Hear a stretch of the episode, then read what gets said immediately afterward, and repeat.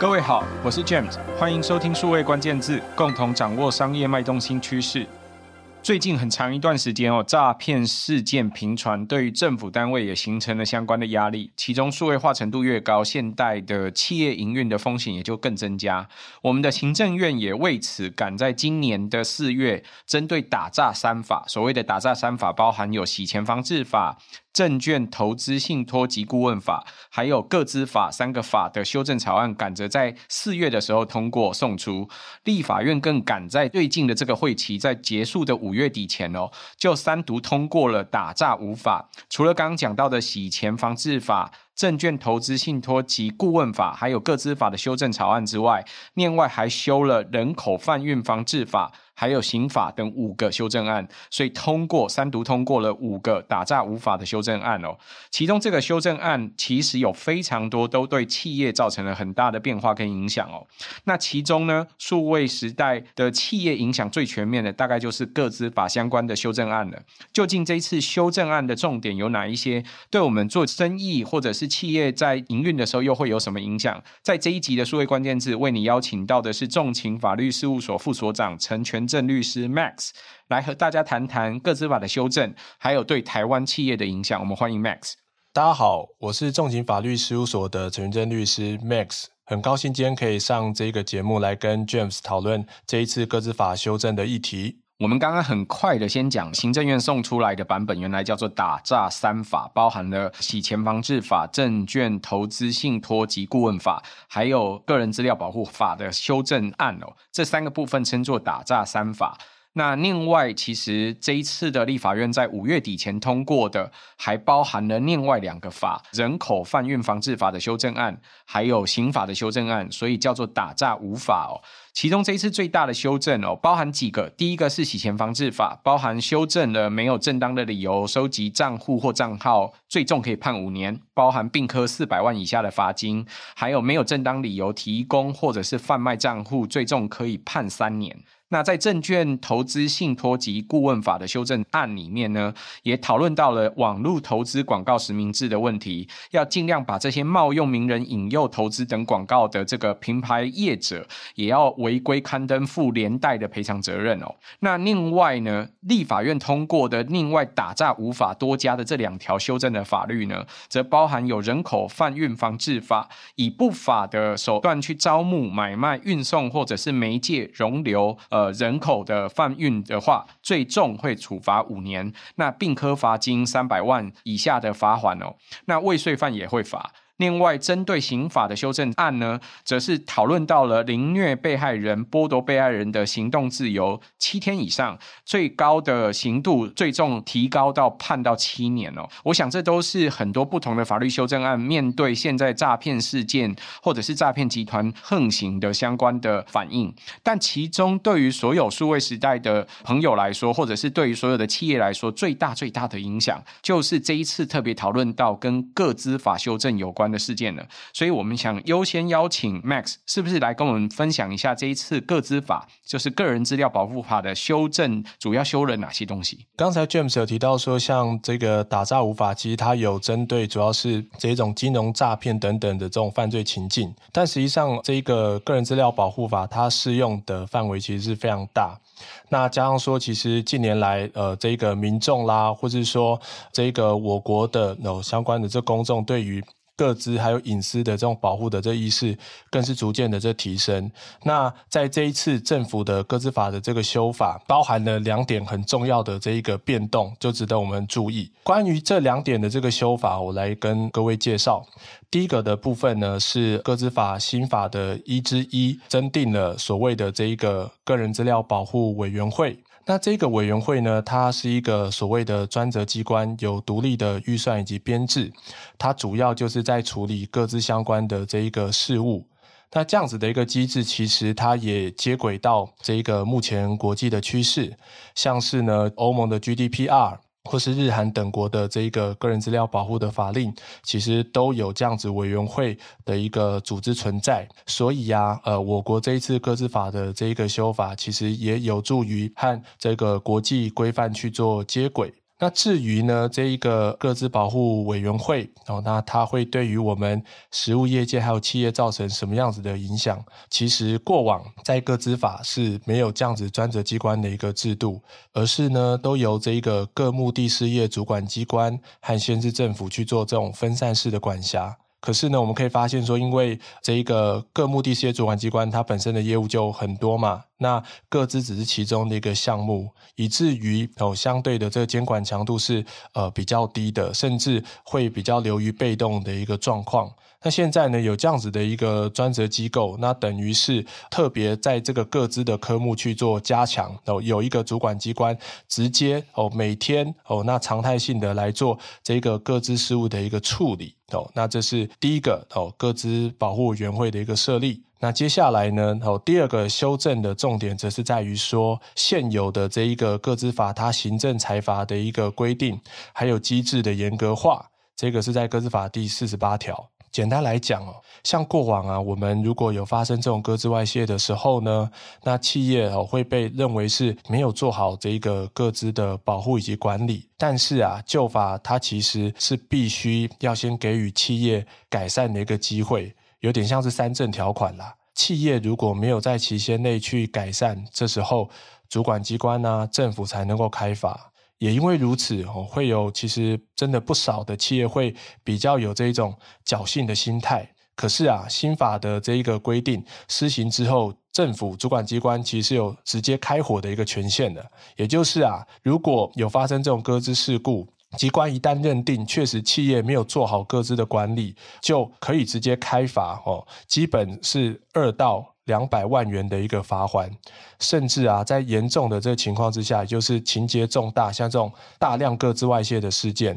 那主管机关它是直接可以开罚十五到一千五百万元这样子的一个额度。那实际上这种直接开罚的机制哦，目前我们真的是越来越常见在各个法令之中，像前阵子修的呃施行的这一个商品标识法也是，当然。这一个过往啦，哦，这一个罚则过轻吼，两万到二十万的一个机制，是这个企业会主要有侥幸的一个心态，那也往往会是民众啦，或是民间团体所诟病的地方。像今年呢、有华航或是 iRent 的这一个各自的事件，但是他们呢，在被处罚的一个额度上，确实就是二十万、三十八万等等，所以这个民众会认为说，这对于企业比较没有吓阻的作用。那因此哦，这一次修修正这个直接开罚，还有呢这个金额的这一个提高，那都可以让企业哦变得比较正式哦这个个资保护的一个议题啦。哦，那这是基本上这一次针对哦这个个资法修法，针对这种非公务机关哦企业的一个阶段性修法。那但后面其实陆续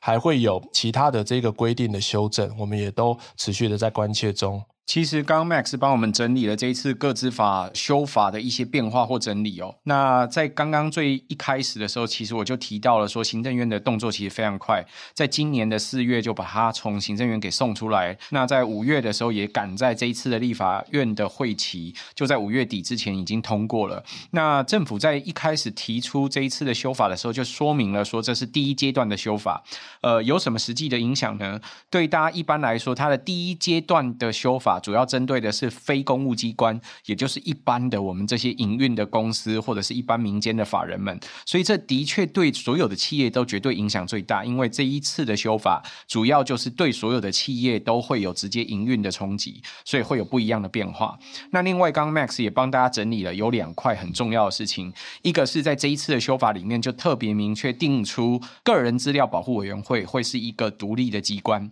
这是行政院会在呃行政院里面会新加入的一个独立机关，它拥有完整的预算跟编制。那为什么要有这个机关呢？可能有几大理由。第一个是要接轨国际跟国际的趋势，像刚提到的 GDPR 跟日本、韩国等等，针对个人资料保护都有类似的做法。所以这一次我们修法其实是跟国际接轨哦。那另外特别强调的是，过往因为我们的所有企业在营运的时候都有自己的目的事业主管机关，就是譬如说不同的行业别可能会面对到不一样的主管机关。那另外或者是我们有一些公司也有可能会面对到的是县市政府。那分散管辖的结果是，对于这些不同的机关来说，大概大家也都可以想象得到，因为他每天业务很多，个人资料保护又是一个很复杂的工作或者是事件。那现在这些个人资料保护的原则、处理方法或这些资安的手段等等，其实都是很不容易研究、日新月异的。所以对于监管来说，它的强度不高，很多时候它没有办法很专责的来处理它。所以这也是为什么要有一个专责机关来处理的最重要缘由。那另外一块呢，则是这一次修正的罚则，罚则跟以前也有很大的变化。以前开玩笑说，因为有改善的机会，所以就像刚刚提到的三振条款，你可能要三次都是好球，可是你都没有打到，所以才会犯规一样。过去如果谈到个资保护，很多企业可能是要在期限内持续都没有改善，它才会被开罚，所以这个可能会拖了一个很长的时间。对于个资保护来说，或者是对于治安手段来说，有很多疑义的地方。那第二件事情是让大家会被罚，可能更重的罚锾，这点也是跟过去不一样的变化。那为什么呢？因为其实很多时候个资的流出可能会影响很剧烈，可是很多人可能会认为说有某一些情节重大的个资的呃外流，可是没有处理好的话，对于这些罚锾不够高，罚则太轻等等。所以这一次的这个另外一个变化就是，除了可以直接开罚，就是第一次如果有任何的错误，就有机会直接开罚。之外，整体来说，这个罚还的金额也更高了。从过去的二到二十万元，而且不是一开始就开罚，到现在是可以最高甚至罚到一千五百万元，而且可以一开始就开始开罚。那这可能跟过去的变化差了非常多，因为有可能一开始就有得到比较重的这些调整。那所以，因为这些处罚的方向调整都会有变化，所以看起来也对企业有变化。所以，Max，从你的角度来说，我相信你面对到很多企业或者是民间机构的这些法人等等的不同的客户，大家也都有相关的反应。你觉得对于大家来说最重要的，或者是对企业来说最大的影响是哪些？呃，这个部分其实新法在这个五月三十一号施行之后，大家都在讨论，就是说，哎，第一张罚单什么时候会开出来？所以啊，其实一言以蔽之，就是说，在各自的议题上面，企业遵法的这成本确实变高了，而且企业必须要重视到这个议题。毕竟，在刚才讲到的这个个资保护委员会这个专责机关设立之后，其实可以预想的是。后续的这一个行政检查就会变多，会变得频繁，甚至会针对不同的主题，好像是可能网络的这一种服务啦，或是说呃委外的这种服务哦，去做特定的这一个主题查核。那再加上啊，近年来其实我国民众对于个资的认知的程度其实是提升了非常非常的多。那甚至个司法已经变成他们主张权利的一个基本武器。这我们可以看到法院这么多的这一种各自的这种诉讼哦。或者说这些名人哦、艺人的这些跟各自有关诉讼，其实我们就可以知道。那加上说，在新法我们刚才聊到，呃，这个财阀规定变严格的情况之下，确实可能产生所谓这种全民监督的一个风气啦。毕竟，如果民众啊有去检举这一个企业有各自的一个事件或事故哦，比如说常见的这种一六五反诈骗啦，或者说高风险的这一个卖场的这情况，那主管机关或者说政府受理之后，他就必须要来做相关的这个调查跟处理嘛。再加上说，这个新修正的个资法是哦，如果企业没有做好个资的一个保护措施，被主管机关查获，主管机关就会直接开罚。所以呢，这样子的一个结果，老实说，确实给企业非常非常多遵法上面的一个压力哦，相关的这个成本其实最终回归到企业。那接着啊，这个遵法的部分，我们又发现，其实对应的各自法的这个配套措施，其实还是有很多的地方还需要进一步观察的。像是第一个，什么叫做适当安全措施啊？适当安全措施的标准是什么？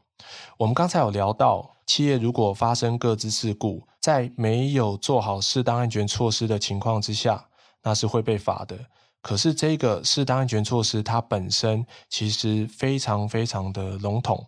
那当然，个资法的施行细则第十二条，它有例示，有举例了几个企业可以得建制的这个措施，像是啊，有做好教育训练，有做好资料啊、人员啊、环境的管理等等。但是啊，这一个个资法施行细则第十二条，他所举例的这一些措施，我们如果真的去找法院的判决，其实会发现很少在个案的判决当中，这个法官他能够把这些项目都逐一的来加以讨论。因此啊，到底怎么样子叫做做到了所谓适当安全措施这一件事情，其实很大的一部分都还是要看后续主管机关的态度哦。这个我们持续的观察。那更麻烦的是，其实近日哦这一阵子，很多的企业都是在讨论说要怎么样子去做各资的委外管理。毕竟呢、啊，我们知道实务上面，企业会将这种业务或工作外包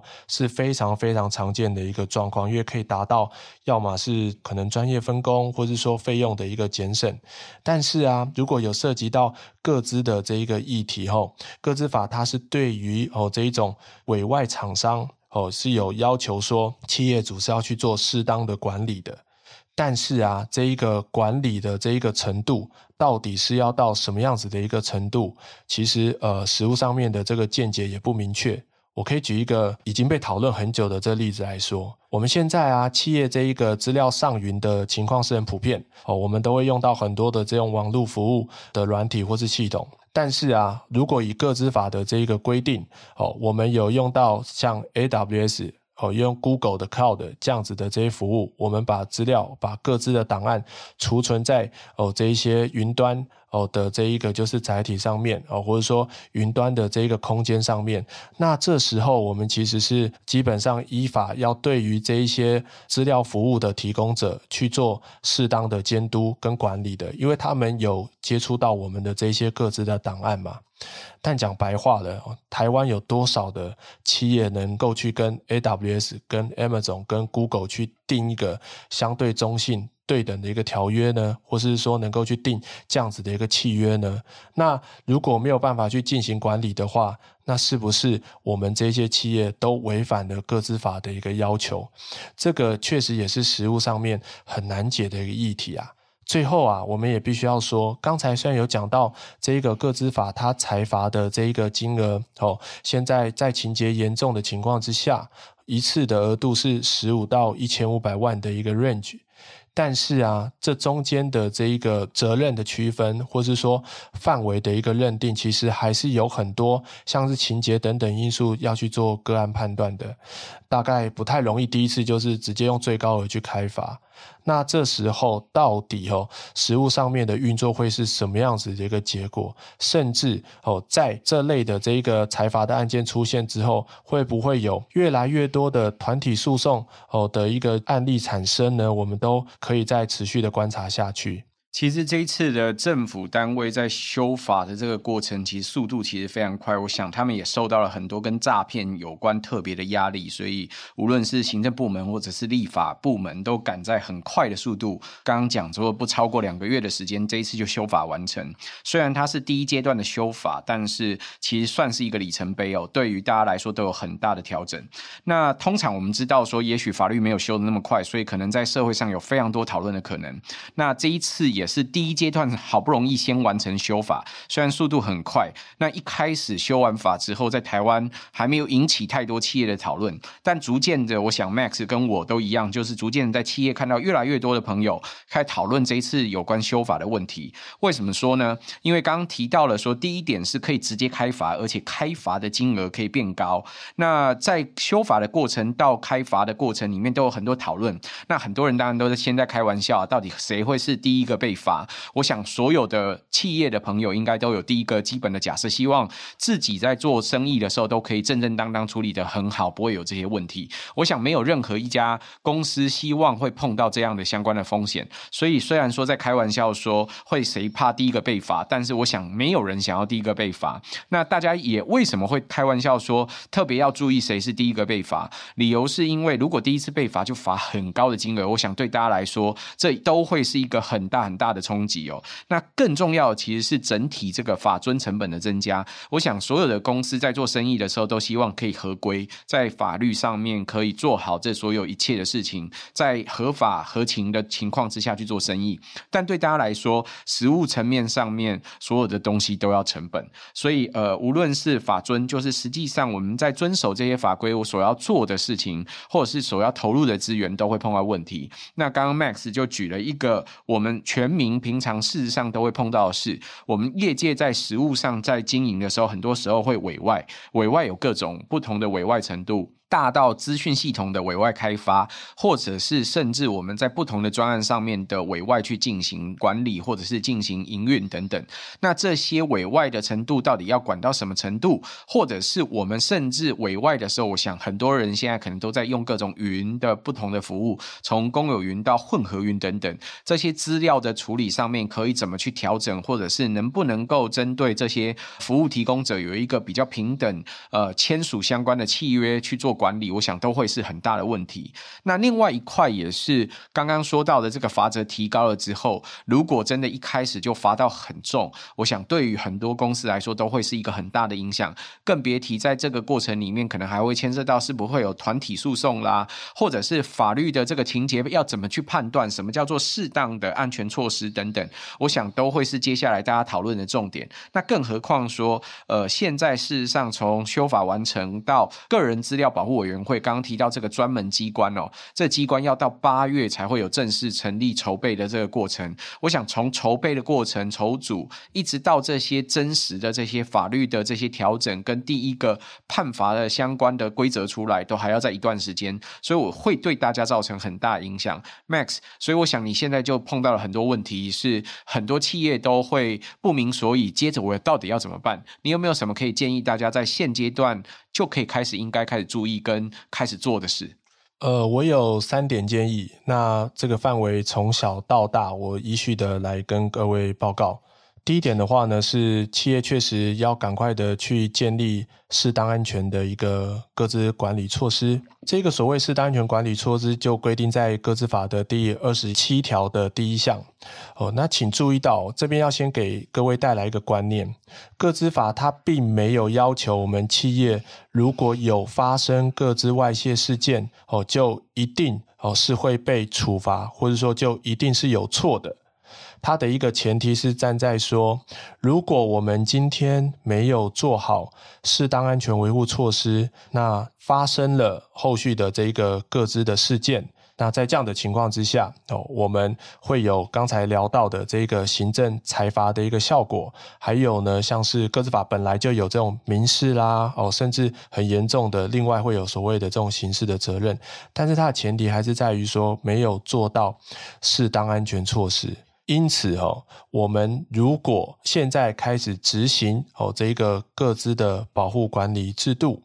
那尝试着去开始累积哦以及建立这一个优势的证据啦。毕竟个资法它没有要求我们企业这一个个资的保护哦要一次做到位哦，那它也只是说明说企业哦可以依照这一个成本啦哦可以依照企业本身的这一个规模，那去适当的一个建制。他也没有要求说企业要把所有的这个营运成本都在呃这一个各自的保护管理措施上面，在这样子的情况之下，有做会比这个没有做会来得好。那早点开始做也会比哦这一个就是事故发生之后再来补救会来得好。这个就是个资法里面哦，它有所谓的这种管理制度 PDCA 的一个概念。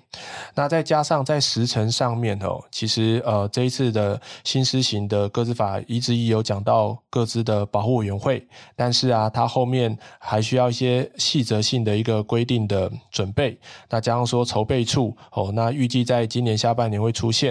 那委员会的部分，明年呃应该是会正式的一个呃上路，企业就大概还有这个半年的这时间，其实都可以呃也足够哦，开始把这个适当安全措施赶快建立起来哦，避免成为啊哦刚才一直聊的这个后续行政检查被开闸哦，被开出第一张罚单的这个牺牲品哦，这个是呃第一点。接下来啊，这一个个资法哦，如果大家有注意到的话，在这次修法的四十八条当中，其实它所规范哦的这一个事项哦有三个哦，不是只有所谓的适当安全措施，它其实还要求啊，它还要求说。今天哦，企业如果是这一种特定产业，那这个特定产业的主管机关如果有推出或是已经有制定了哦，所谓这一个产业所适用的。个人资料档案安全维护计划哦，或者是说呃第三个这种业务终止之后的个人资料处理的一个方法，像这样子的一个 guideline 哦，那所处产业的这一些业者啊，就有义务要去遵循哦，去做配合的一个制定哦跟使用。那如果没有配合的话，其实就等同于哦，是违反了这一个刚才讲到各自外泄事件又没做好适当安全措施的这种机制的结果是一样的哦，也都是违反了四十八条。那主管机关哦都是可以直接裁罚的，但是呢，这一件事情哦，往往是被大家忽略，大家都只有注意到。哦，不要发生各自外泄事件，但是往往没有注意到，如果自己的产业已经哦，主管机关有推行发布了这一种各自的安全维护计划这种该赖哦，那我没有跟着去做，我一样是会违法的。像是什么？像是目前最常见的。网络零售业啊，网络零售业的平台，那金管会所辖的这种事业，还有啊，近期哦，综合商品零售业的这一个档案全维护计划草案也已经推出了哦。那里面其实都有比个资法本身以外哦，这种更多细致的规范跟要求，它有些已经会讲到哦，一些资料的这一种治安的保护的。规范哦，或者说一些像是有发生各自事故的情况之下哦，那种限期通报哦，比如说七十二小时之内要去通报主管机关的这一些呃要求，这个都是哦比各自法所细致很多的，所以我们很建议各位业者哦去了解一下，说你们所处产业哦，那这一个主管机关是不是已经有这方面的这个 guideline？那如果有的话哦，那这个部分是要加紧去跟上的哦，以避免同样。落入哦，这一个个资法违法的一个效果。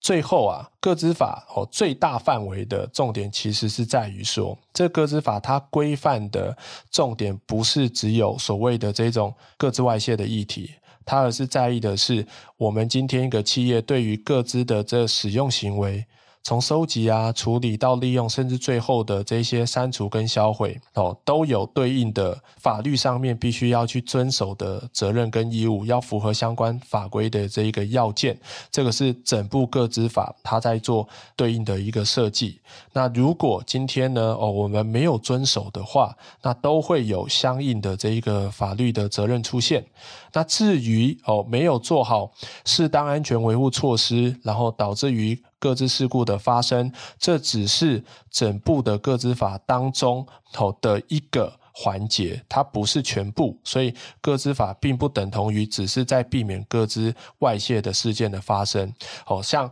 不当的行销，像是呃前阵子一直会谈论到的这种个资的违法的这一种境外传输啦等等，这些行为其实也都非常非常的重要。哦，甚至像这种违法的利用的这种行为，那它都还会有所谓的刑事的责任，它都比哦这里的这一个行政。哦的这个财阀之外，哦，呃，我们听众也必须要去了解到这方面的这个法律上面的这个风险。那毕竟啦，目前整个大环境来说。各资哦，或是说资料保护的这一个议题跟隐私权的这议题，它只会越来越被重视哦。那包含哦，这阵子像是诶这一些国际的这种大的这公司哦，那因为这种资料的不当使用或传输而被裁罚的案例，其实呃在国际间新闻也非常非常常见。那我们都应该予以高度的一个注意哦，那随时的去了解这方面动态的一个发展。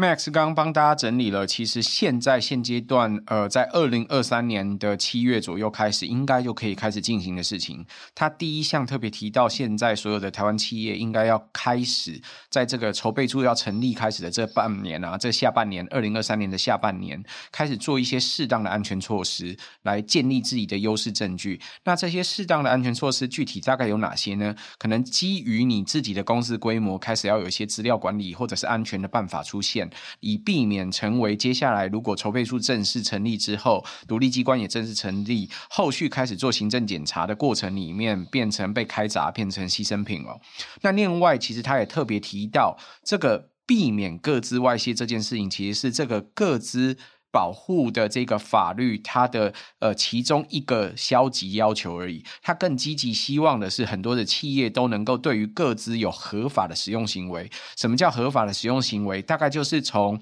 收集、处理跟利用都要特别去注意它。那收集、处理跟利用，我们都知道要正当的根据某些规则去收集，然后处理的过程还有利用的过程都要要适当，它可能才是一般的大众或者一般的消费者可以接受的哦。那这。一个积极的这个各资的合法使用行为，我想对于所有的公司来说，都必须要重新去调整跟注意。那他也有特别提到一件事情是，虽然现在有成立了一个独立机关，不同于这个所谓的目的事业主管机关原来的管辖方法，但是针对不一样的产业，尤其是网络零售业、网络的零售平台，或者是金管会所辖的各式各样不同的金融机构，那这些单位不同的这个行业里面，可能都对这些行业有特殊的档案安全维护计划，或者是各资的处理方法，尤其是有些公司可能关了之后，终止营运了之后，这个各资到底要怎么处理？我想也是另外一个大难题，但是要特别注意的问题哦。那其实像现在针对综合商品零售业，就已经有了一些档案安全维护计划出现，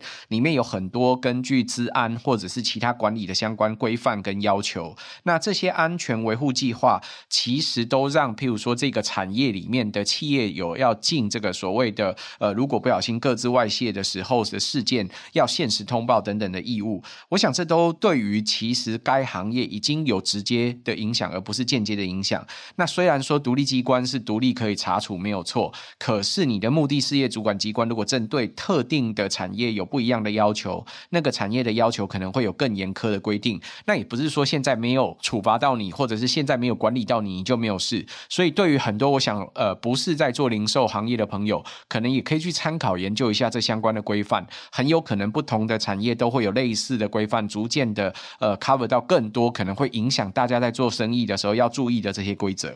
那最后呢，刚刚说的这些规范都还是基于合规而已。我想对于所有的朋友来说，在线上处理资料的过程里面，从个资的收集、处理跟利用。都是现在所有的消费者或者一般民众非常重视的一个问题。那个资只是其中一个问题，另外可能还牵涉到隐私权等等相关的议题。那我想对于很多朋友来说，都已经看到有很多跨国的传输或者是不当利用的处罚事件，都已经在针对不同的大型的科技业者有很多不同的处罚。所以我想对所有的企业朋友来说，要更注意这相关的法令的变化，还有很多不同新闻的调整。那大家可能也可以密切关注接下来。的筹备处是怎么样的成立，还有怎么样会调整这些组织法，跟这个罚则有可能会怎么样去进行，来帮助大家在法律遵循上面都有一定的参考。今天很谢谢 Max 来帮我们分享，谢谢 James，谢谢各位听众，也谢谢各位在线上收听。如果可能，请多帮我们转发、宣传或点赞。